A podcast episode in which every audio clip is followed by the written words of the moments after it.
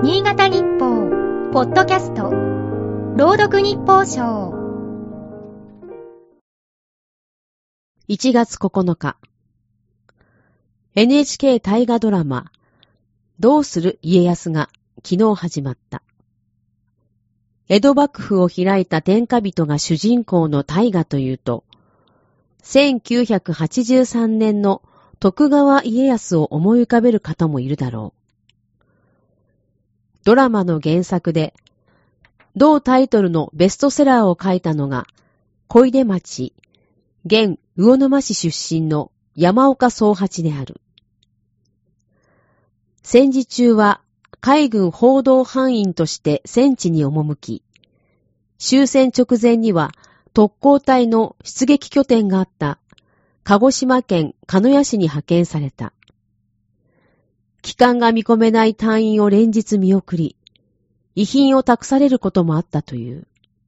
そんな体験から平和を希求する心を作品に込めるようになった。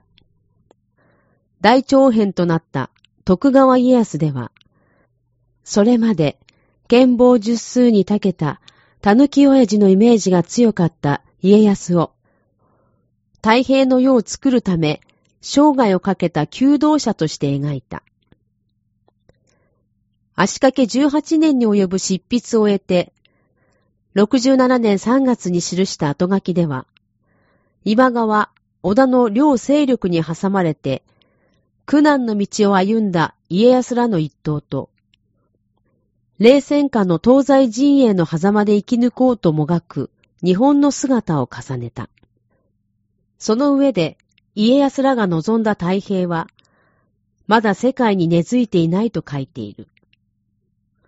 そこからさらに半世紀余りが経った現在も、